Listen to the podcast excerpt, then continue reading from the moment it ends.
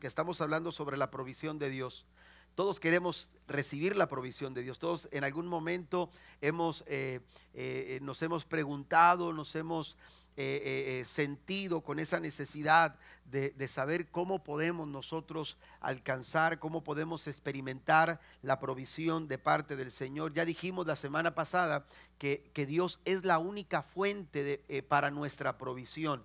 Si andamos buscando en otro lugar, si estamos buscando otras alternativas, si estamos buscando algunos otros medios, estamos en el camino incorrecto. Estamos eh, eh, eh, dirigiéndonos, orientando nuestro corazón hacia una fuente equivocada, porque la única fuente para nuestra bendición, para nuestra provisión, es el Dios todopoderoso. Eso lo, lo, mencionamos el domingo pasado, lo dejamos en claro. Él es nuestra única fuente para nuestra provisión. Y de esto estaba seguro el apóstol Pablo. Vaya conmigo, por favor, ahí en sus notas.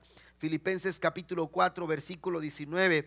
El apóstol Pablo escribe eh, a la iglesia en Filipos le dice lo siguiente, así que mi Dios les proveerá de todo lo que necesiten conforme a las gloriosas riquezas que tienen en Cristo Jesús. Dios se encargará de suplir, Dios se encargará de proveer lo que ustedes necesitan, lo que ustedes, eh, aleluya, eh, cualquier área de necesidad en sus vidas, Dios será quien suplirá, dice el apóstol Pablo. Dios va a proveer todo lo que necesiten. En la Biblia nos encontramos eh, en muchos eh, pasajes, muchas historias que nos cuentan eh, acerca de Dios como nuestro proveedor. Hay más de 169 versículos e historias incluidas que se refieren a las formas en que Dios puede proveer para nuestras vidas. Así que Dios no solamente es nuestra única fuente, sino que también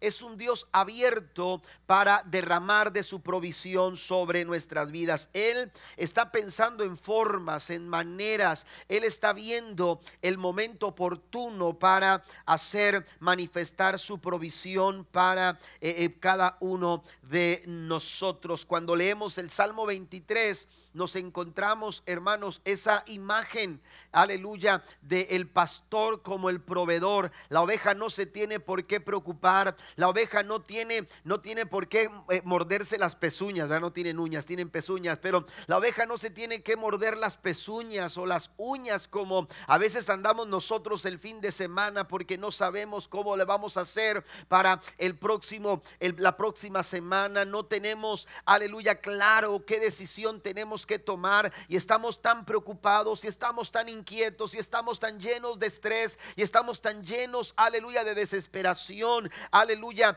Eh, eh, nosotros debemos de entender que Dios es nuestro proveedor y Él es el buen pastor. Por eso decía el salmista, Jehová es mi pastor. ¿Alguien lo puede decir esta mañana? ¿Alguien puede decir, el Señor es mi pastor? Puede levantar su mano y decir, el Señor es mi pastor. Ahora dígalo con todo su corazón, nada me falta. Cuando Dios es tu pastor, no tienes por qué preocuparte. Él es el pastor que provee todos los días para su rebaño. Si usted lo cree, denle un aplauso fuerte al Señor. Podemos disfrutar de la calidad de vida que nos da el Salmo 23 cuando nosotros nos aseguramos de que el Señor es nuestro pastor y con él, como dice la nueva traducción viviente, tengo todo lo que necesito. Mi Dios suplirá. Él es el Dios que provee. Y hay algunas verdades que quiero compartir con usted. Quiero que veamos la historia de Abraham para ilustrar algunas verdades, aleluya, de cómo podemos nosotros alcanzar o experimentar la provisión de Dios para nuestras vidas. Número uno, la primera verdad, hay cinco verdades que quiero compartir con usted. Primero, en primer lugar, la primera verdad que nos ilustra Génesis capítulo 22. Vaya conmigo al verso 1 y 2. Tiempo después, Dios probó la fe de Abraham. Abraham lo llamó Dios. Sí respondió él, aquí estoy. Toma a tu hijo, tu único hijo sí, a Isaac, a quien tanto amas, y vete a la tierra de Moriah. Allí lo sacrificarás como ofrenda quemada sobre uno de los montes, uno que yo te mostraré. La primera verdad que nos ilustra Génesis capítulo 22 es la siguiente. La disposición del corazón determina las facilidades para la provisión. Cuando nosotros abrimos nuestro corazón y disponemos nuestro corazón, esta condición dispuesta de nuestro corazón es determinante porque establece facilidades para que yo pueda experimentar, para que yo pueda vivir bajo la provisión de el Señor. Cuando no hay disposición, aleluya, lo que estamos haciendo es cerrando, aleluya, esa oportunidad que podemos nosotros llegar a realizar o a disfrutar en nuestras vidas cuando se trata o cuando se habla de la provisión del Señor. Y esta fue la primera actitud que encontramos en Abraham para su provisión, estar disponible para Dios. Esta primera actitud facilitó los términos, facilitó los tiempos, facilitó, aleluya, lo que Dios quería hacer, aleluya, para bendecirlo, para, para mostrarle su favor, para mostrarle quién era Él. Si tú quieres ver quién es Dios, qué es lo que Dios puede hacer en tu vida, necesitas disponer tu corazón, necesitas abrir tu corazón. A veces nosotros mismos estamos siendo ese obstáculo eh, eh, ese impedimento. Eh, a veces somos nosotros quienes estamos deteniendo la bendición para, para nosotros mismos, la bendición que Dios quiere desarrollar para, para nuestras familias. Pero ¿qué sucede con Abraham? La Biblia dice que Dios lo llama y cuando Dios lo llama, Abraham responde con disposición y le dice, aquí estoy, Señor, aquí estoy. Otra versión, aleluya, dice que Abraham respondió, heme aquí. En el momento, en el instante en que Dios lo llama, Abraham responde con disposición en su corazón. A veces nuestra disposición eh, está, aleluya, limitada y le decimos al Señor, te voy a servir. Y le decimos al Señor, voy a ir en pos de ti. Y le decimos al Señor, haz conmigo lo que tú quieras. Pero entonces cuando Dios nos llama, eh, empezamos a preguntarnos, bueno, ¿qué, qué, qué, qué, involucra ese llamado? Si Dios me está llamando, eh, eh, ¿qué tanto va a exigir de mí? Y empezamos a cuestionar lo que Dios está queriendo hacer con nosotros. Abraham no cuestionó. Abraham no le preguntó a Dios, bueno, si me estás hablando antes de cualquier cosa, quiero que me des los lineamientos, los, los, requisitos, las responsabilidades, lo que, las consecuencias que yo tengo si respondo a tu llamado. Abraham pasó por alto cualquiera de esas cosas. Abraham cuando escuchó el llamado de Dios, Abraham le dijo, Señor, aquí estoy. Aleluya, mi corazón está dispuesto. Heme aquí para lo que tú quieras hacer. Aleluya conmigo. Bendito sea el nombre del Señor. Dios está buscando corazones dispuestos, porque a esos corazones dispuestos, aleluya, el Señor bendice, el Señor, aleluya, provee, el Señor cumple su plan y cumple también su propósito.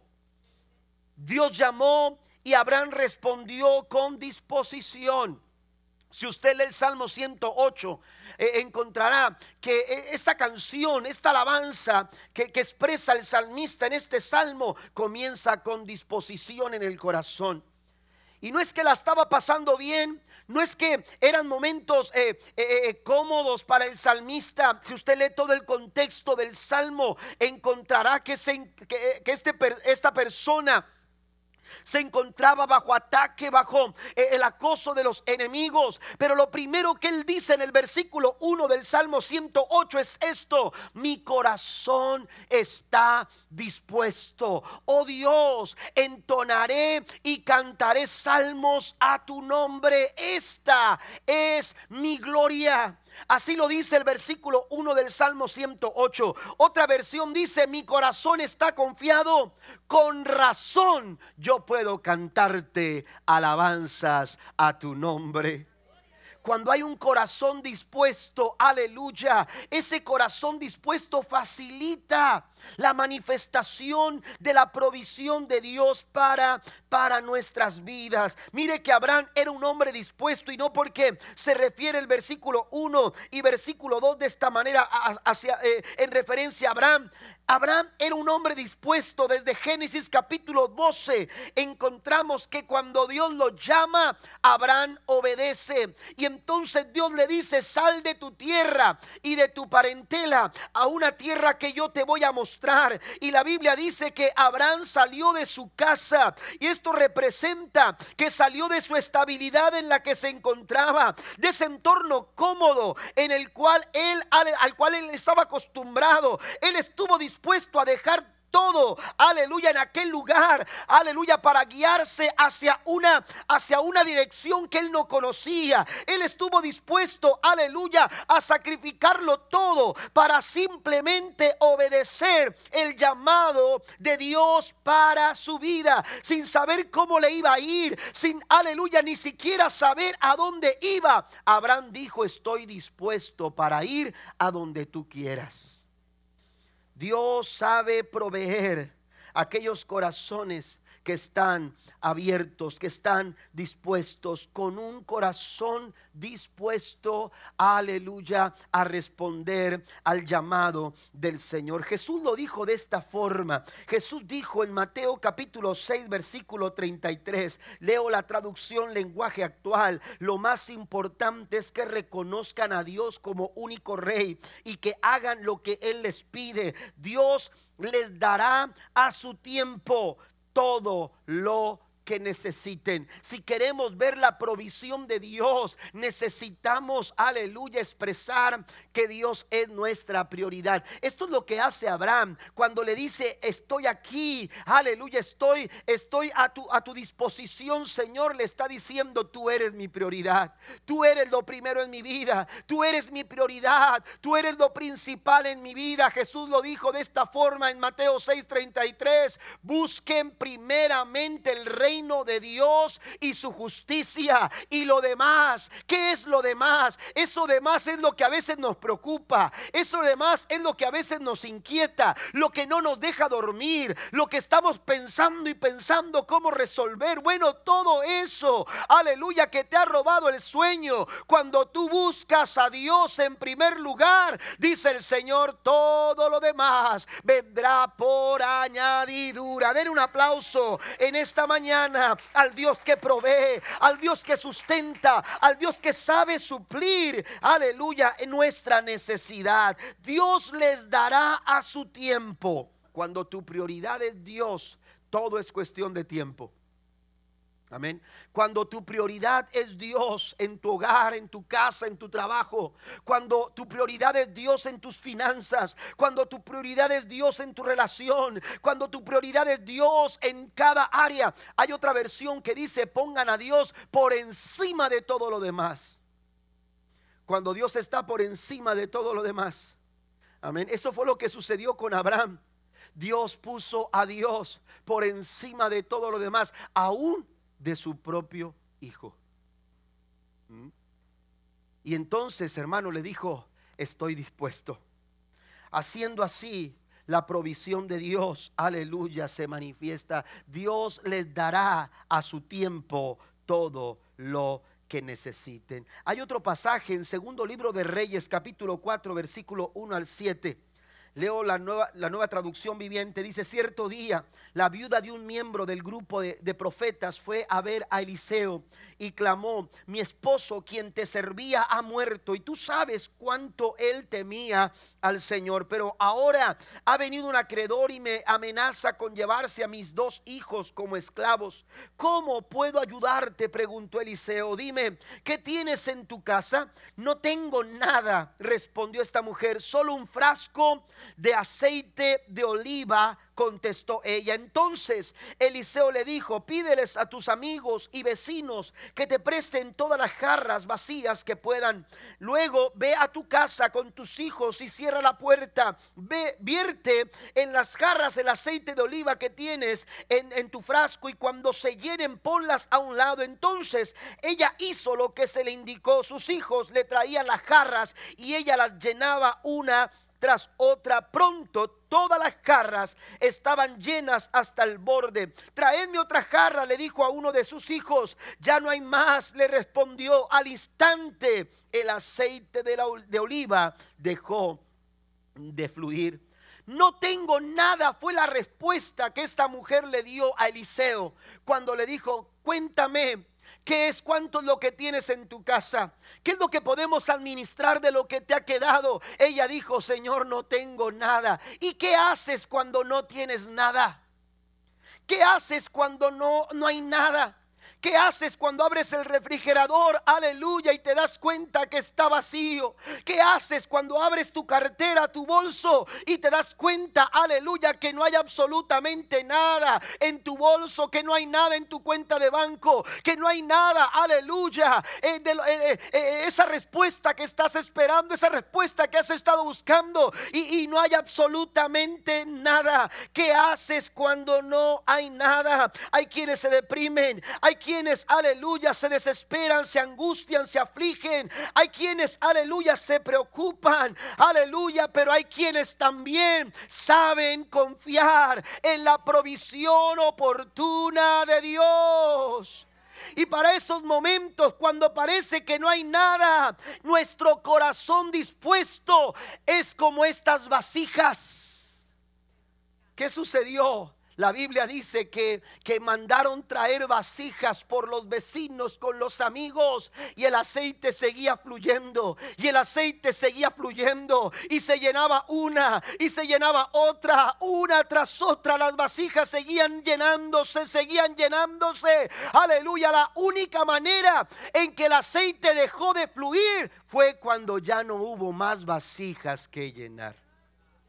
Un corazón dispuesto es como esta vasija Mientras la vasija esté dispuesta, la provisión de Dios seguirá fluyendo. Den un aplauso fuerte a nuestro Dios. Asegúrate que tu corazón sea una vasija para que no cese la provisión para tu vida y para tu casa. Número dos, la segunda verdad, a medida que nos extendamos a la acción, experimentaremos la provisión. Mire lo que hace Abraham, verso número 3, a la mañana siguiente. Enseguida, a la mañana siguiente, dice, Abraham se levantó temprano, ensilló su burro y llevó con él a dos de sus siervos, junto con su hijo Isaac. Después cortó leña para el fuego de la ofrenda y salió hacia el lugar que Dios le había indicado. Eh, Abraham esperaba la provisión de parte del Señor, pero no podemos confundir esperar, hermanos, la espera que, que, nos lleva a, a, recibir la provisión de Dios con simplemente, aleluya, esperar eh, pasivamente. Cuando Dios nos habla a esperar, no quiere decir, aleluya, que crucemos los brazos y que nos dejemos, nos dejemos llevar por el momento. No, la, la espera del cristiano no es pasiva, es activa. Debemos ser activos. Abraham accionó Abraham, aleluya, sabía que Dios tenía un plan, pero Abraham entendió que tenía que actuar, tenía que hacer su parte, porque mientras Dios hace la suya, nosotros tenemos que hacer la parte que nos corresponde.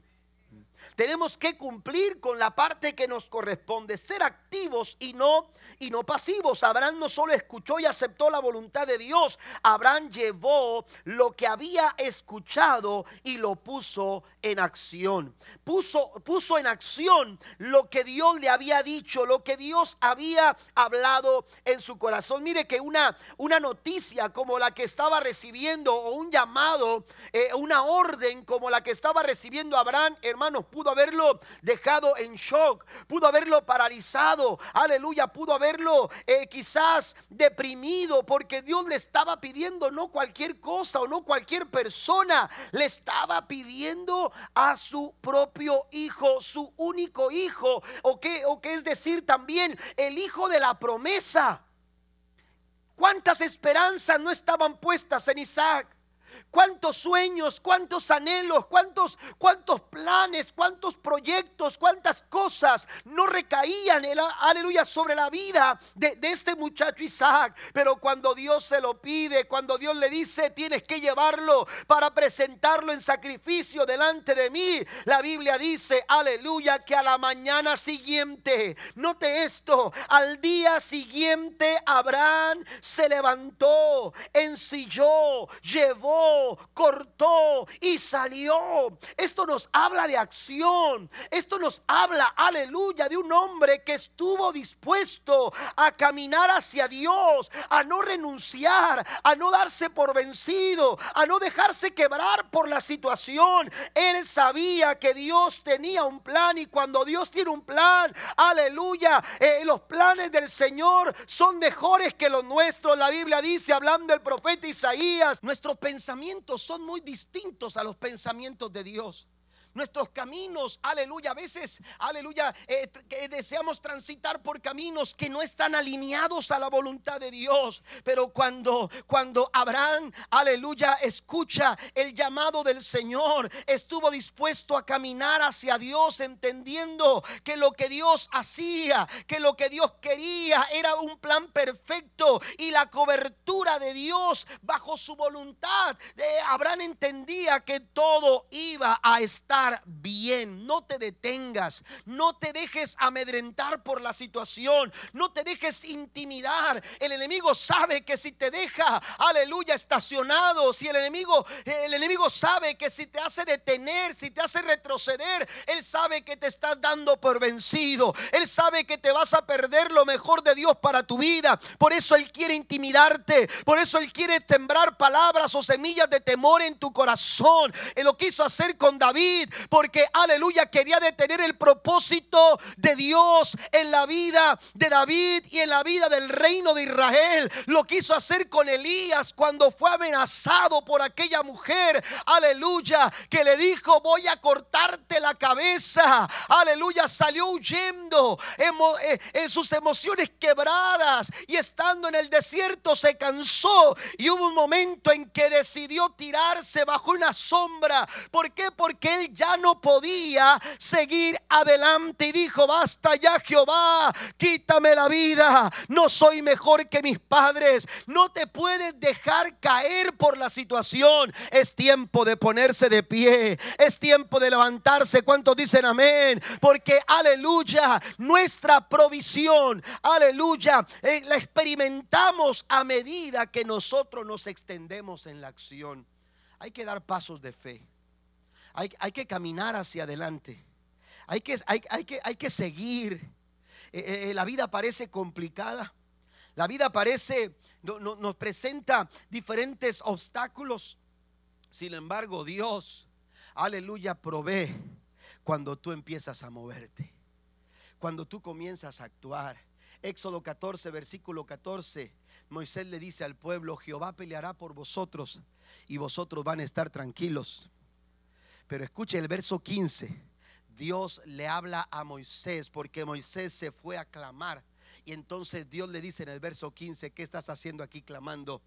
Ve y dile al pueblo que marchen. Y a medida que tú marchas, las aguas empiezan a abrirse y a partirse en dos. ¿Alguien lo cree en esta mañana? ¿Alguien lo cree de todo corazón en esta mañana? Hay un mar que necesita ser abierto, tú no lo vas a abrir, pero el Dios que provee es capaz de partirlo en dos para que tú puedas caminar en seco. Si usted lo cree, denle un aplauso fuerte al Señor en esta mañana. Mire lo que dice la escritura, Proverbio 28, 19, el que labra su tierra se saciará de pan, mas el que sigue a los ociosos se llenará de pobreza. Proverbios 12, 24, el de manos diligentes gobernará, pero el perezoso será subyugado. Capítulo 14, verso 23 de Proverbios, todo esfuerzo tiene su recompensa, pero quedarse solo en palabras lleva a la pobreza. Hay que levantarse.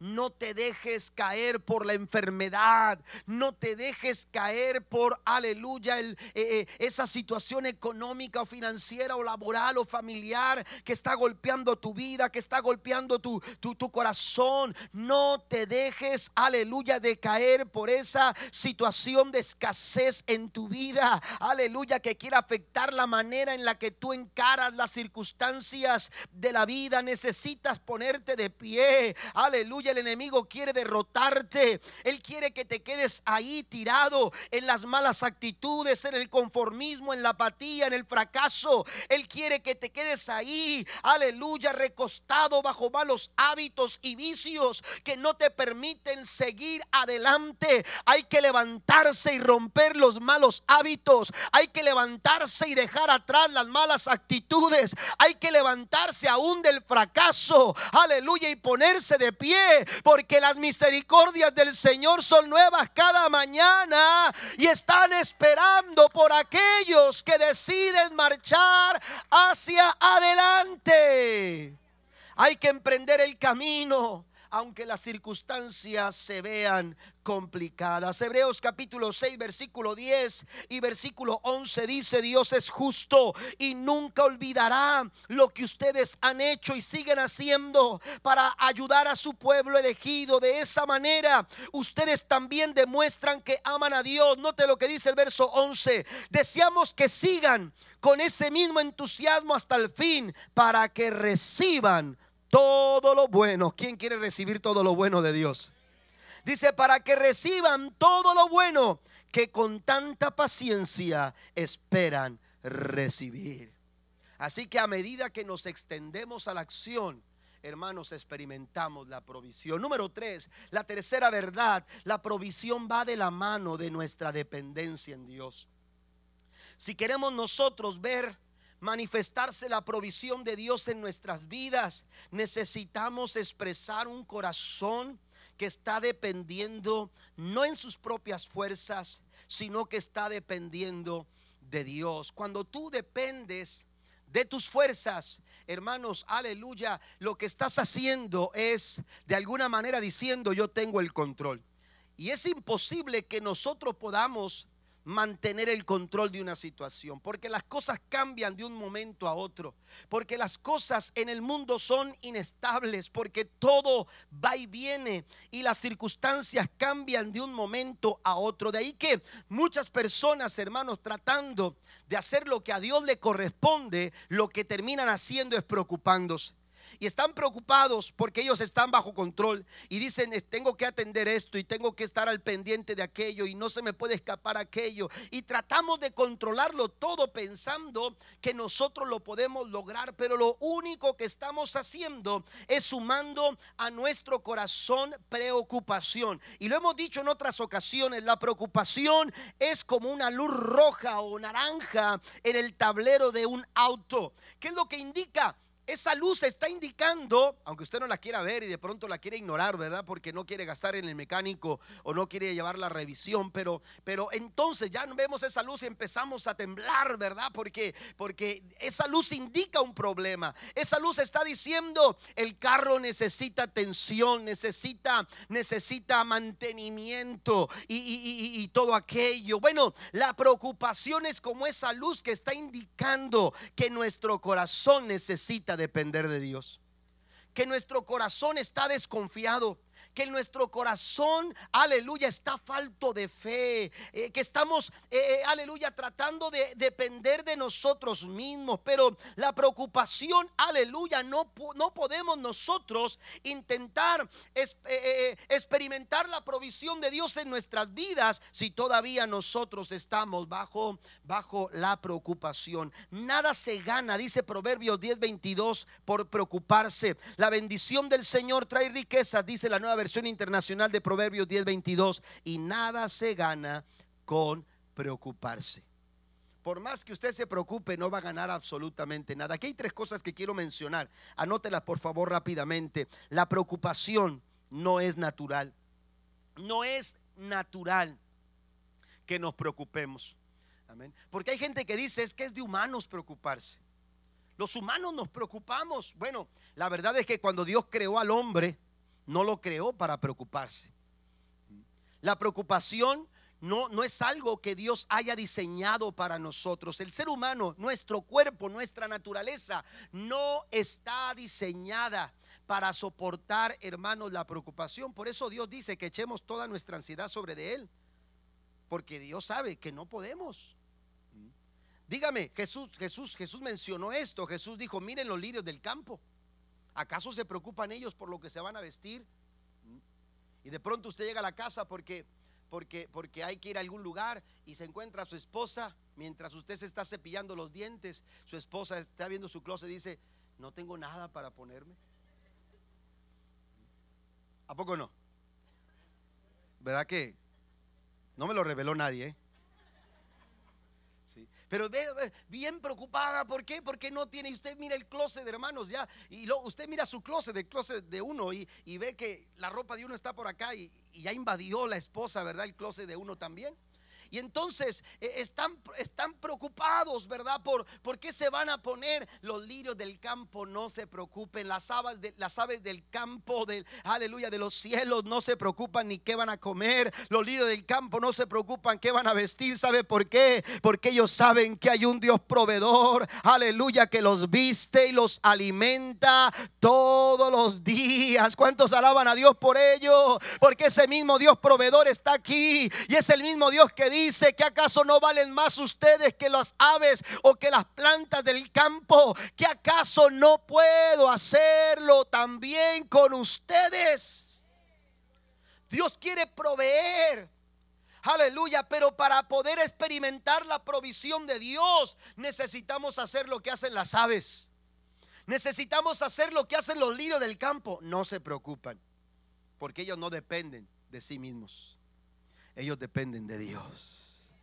Porque la única fuente para nuestra provisión es Jehová de los ejércitos.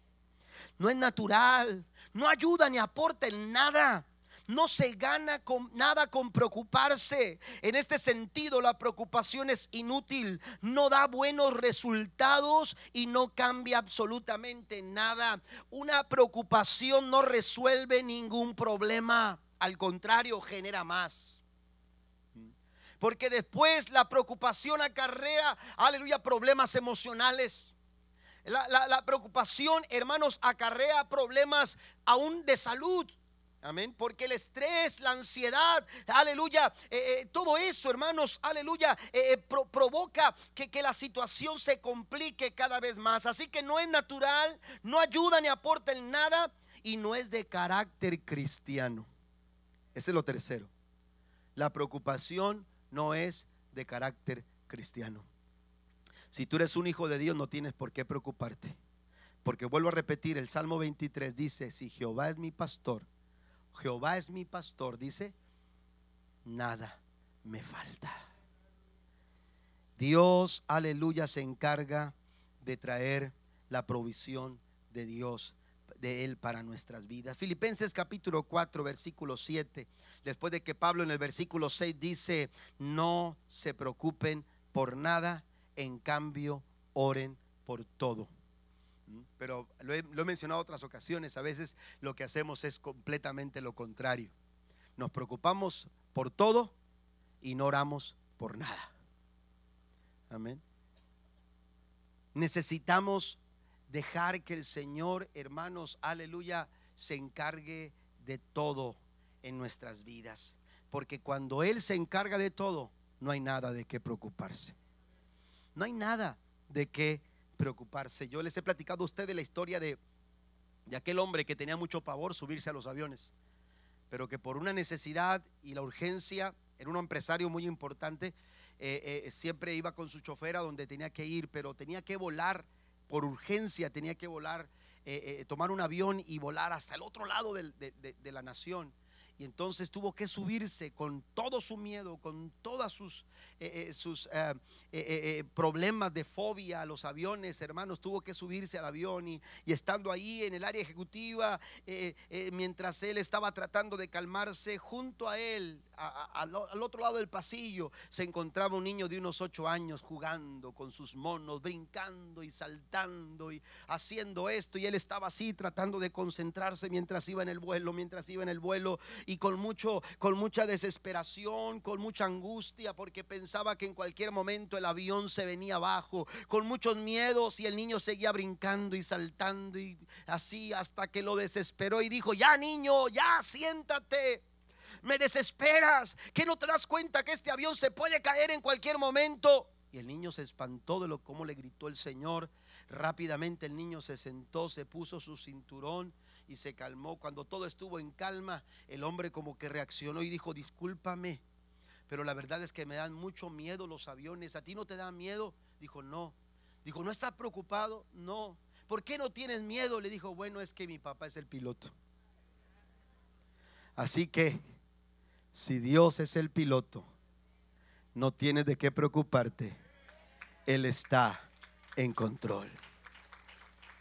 Necesitamos dejar de preocuparnos. Aleluya. Abraham pudo preocuparse, sin embargo, dice Génesis 22, versículo 4, al tercer día de viaje, Abraham levantó la vista y vio el lugar a la distancia.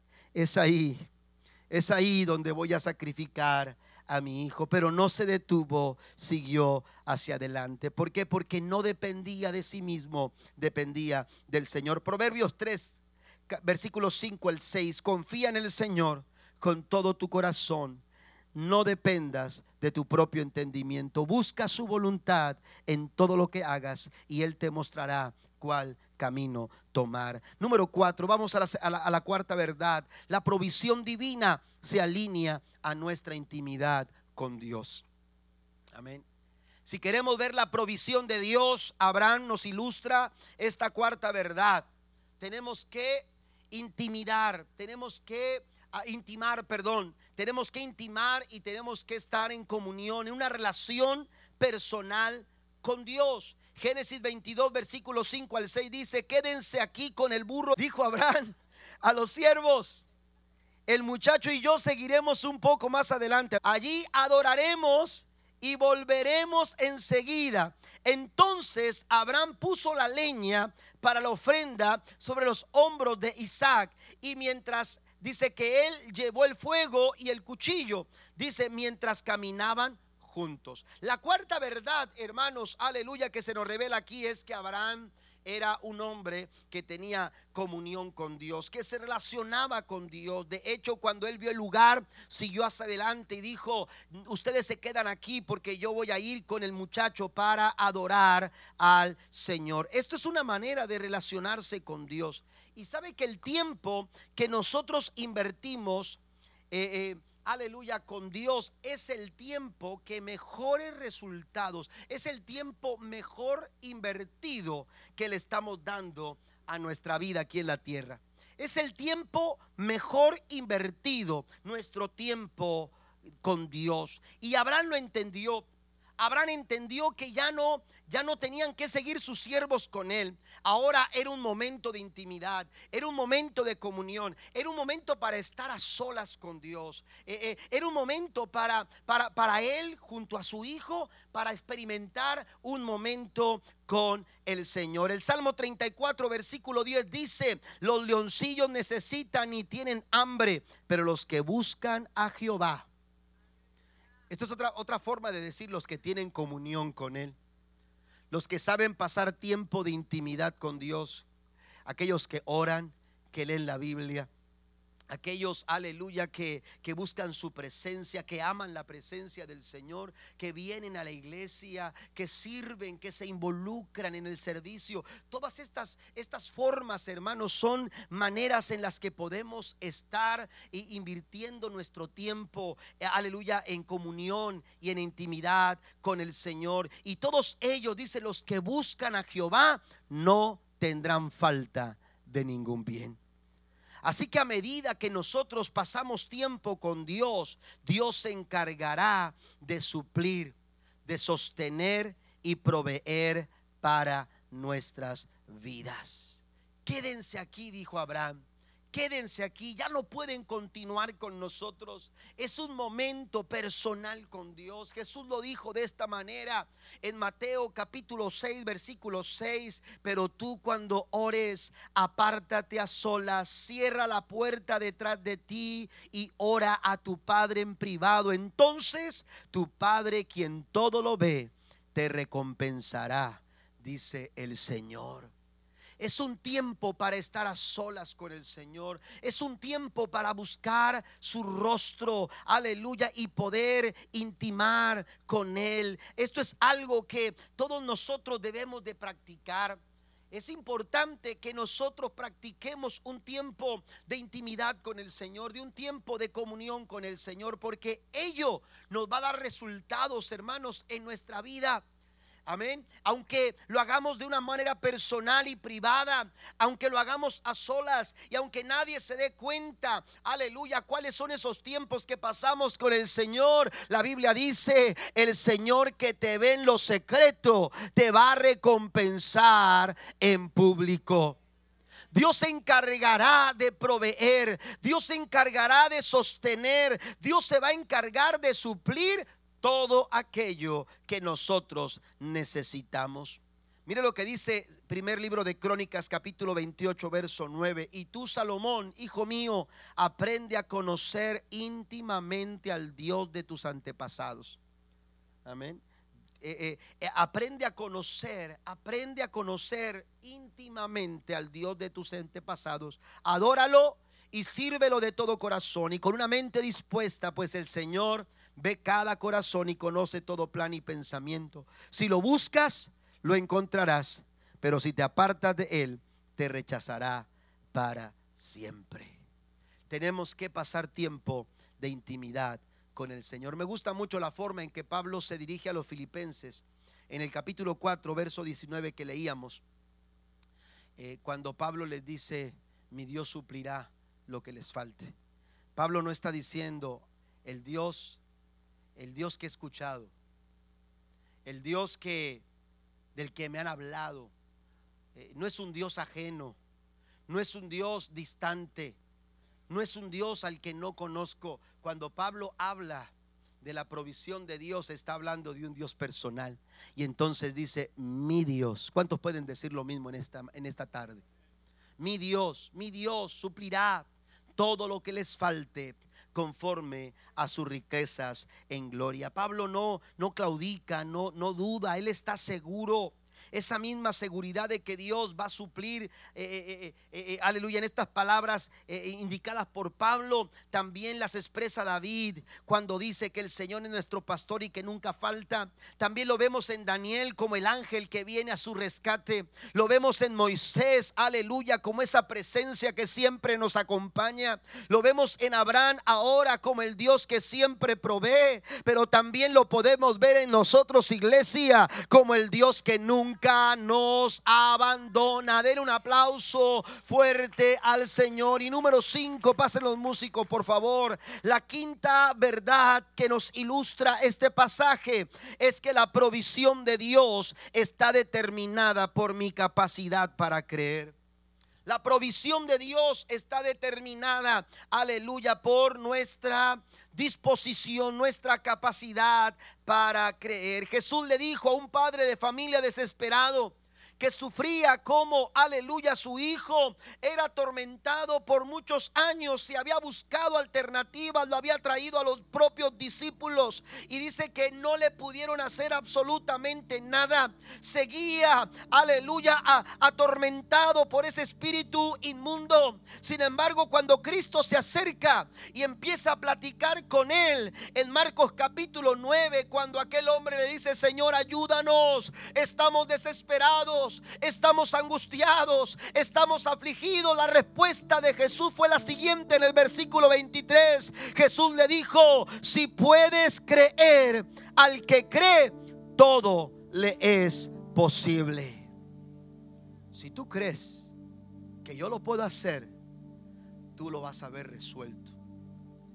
Si tú eres capaz de creerlo, si tú eres capaz de creerlo, Génesis 22, versículos 7 al 8 dice que Isaac se dio, se dio vuelta y le dijo a Abraham, Padre, Sí, hijo mío, contestó Abraham, tenemos el fuego y la leña, dijo el muchacho, pero ¿dónde está el cordero para la ofrenda quemada? Si puedes creer, para el que cree todas las cosas le son posibles, dice la escritura. El versículo 8 dice que Abraham contestó, Dios proveerá un cordero para la ofrenda quemada. Siempre lo creyó. Abraham siempre lo creyó. Él sabía que Dios habría de proveer. Él, él sabía que Dios se había de tomar, aleluya, de un plan para cumplir su propósito y que dentro de ese plan estaba la provisión de Dios. La pregunta en esta mañana, en esta tarde es, ¿seremos capaces nosotros de creer? ¿Seremos capaces nosotros de creer lo que Dios nos habla a través de su palabra? ¿Lo que Dios nos dice a través de su palabra? ¿O seremos de ese tipo de personas que, que olvidamos las promesas del Señor? ¿O seremos ese tipo de personas que las abrazan, que se aferran a ellas, muy a pesar de las dificultades y muy a pesar de las adversidades? ¿Qué clase de personas seremos nosotros? Todo lo que usted necesita para ver lo que usted quiere recibir es creer. ¿Alguien lo cree en esta mañana? Todo lo que necesitas es fe. Si tú lo crees, tú lo vas a recibir. Así lo dice el Señor. Para el que cree, todas las cosas le son posibles. Se cuenta la historia de una jovencita que en su pueblo había una terrible sequía por mucho tiempo. Era un pueblo pequeño que dependía mucho de la agricultura, de las cosechas y había dejado de llover por mucho tiempo y tenía la esperanza de que lloviera porque sabían que era su última alternativa, el que las siembra recibiera el agua necesaria para poder levantar una cosecha. Había una sola iglesia en aquel pueblo. Póngase de pie conmigo, por favor. Había una sola iglesia en aquel pueblo. Y entonces se lanzó una convocatoria de parte de la iglesia que decía, vengan a nuestra próxima reunión. Y decía la convocatoria, la reunión no se va a acabar hasta que hasta que comience a llover. Así decía la convocatoria. Y oiga, era, era un desafío. No iban a salir hasta que no comenzara a llover. Iban a tomar ese tiempo para buscar al Señor y orar y pedir su ayuda. Se iban a unir en una sola voz para clamar a Dios. Llegaron personas, incluso gente que no iba a la iglesia, porque todos necesitaban la lluvia. Todos querían que lloviera. Aquel lugar, aquella iglesia se llenó de muchas personas que querían que Dios respondiera con la provisión de la lluvia. De pronto una jovencita que participaba en el grupo de alabanza de algunos 14 años eh, llega al templo. Y era la única, era la única de todas las personas que habían llegado que traía en su mano un paraguas. Y cuando la vieron, empezaron ahí a murmurar y empezaron a decir, mira, esta niña no está viendo el solazo y ¿de dónde trae el paraguas? ¿Por qué trae el paraguas o la sombrilla, como algunos también la llaman? ¿Sí? Umbrela para los que son de por estas tierras. Aleluya. Pero de pronto, hermanos, empezaron ahí a, cuchichear, a hablar, a, a, decir entre ellos, hasta que uno se animó y le dijo, oye niña, este, ¿de dónde traes el paraguas? ¿Para qué lo traes? Y aquella niña, con la sensibilidad y honestidad que había en su corazón y la fe que había en su corazón, esta niña les dijo, bueno, es que esta tarde va a llover. Esta tarde va a llover. Yo no sé cuántos de ustedes han dejado de llover hace mucho tiempo. Han dejado de ver llover hace mucho tiempo. Yo no sé cuántos de ustedes anhelan con tanta ansia ver llover sobre su hogar, sobre su casa, sobre sus vidas, en alguna área de necesidad Pero el Señor dice en esta, en esta tarde, si tú puedes creer, para el que cree, todas las cosas le son posibles. Todas las cosas le son posibles. Abraham dijo, Dios va a proveer. Dios se proveerá de un carnero para el sacrificio. Mire, solamente para concluir la historia. Génesis 22, versículo 12 y 13 dice, no pongas tu mano. Abraham estaba listo para sacrificar a Isaac. Ya lo había puesto sobre el altar y entonces estaba listo para sacrificarlo.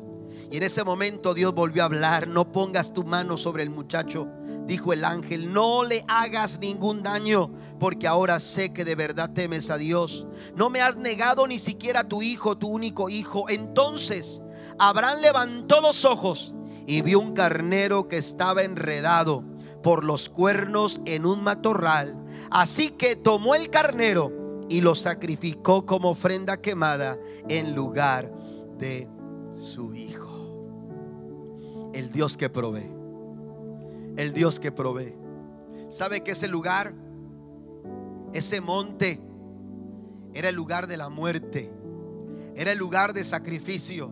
Pero después de ese momento, ese lugar fue conocido, hermano, usted lo puede leer, fue conocido como el lugar donde Dios provee. ¿Cuántos están listos para ver la provisión de Dios en sus vidas? ¿Por qué no abrazar cada una de estas verdades? ¿Por qué no en este momento venir a este altar y decirle al Señor, Señor, yo sé que tú eres el Dios que provee. Mi provisión viene de ti. Mi provisión, mi sustento, Señor, viene de ti. ¿Alguien lo cree en esta mañana, eh? en esta tarde? Mire, si usted está pasando por un desierto, abra bien sus ojos, porque el Señor va a traer maná para que usted pueda ser sustentado.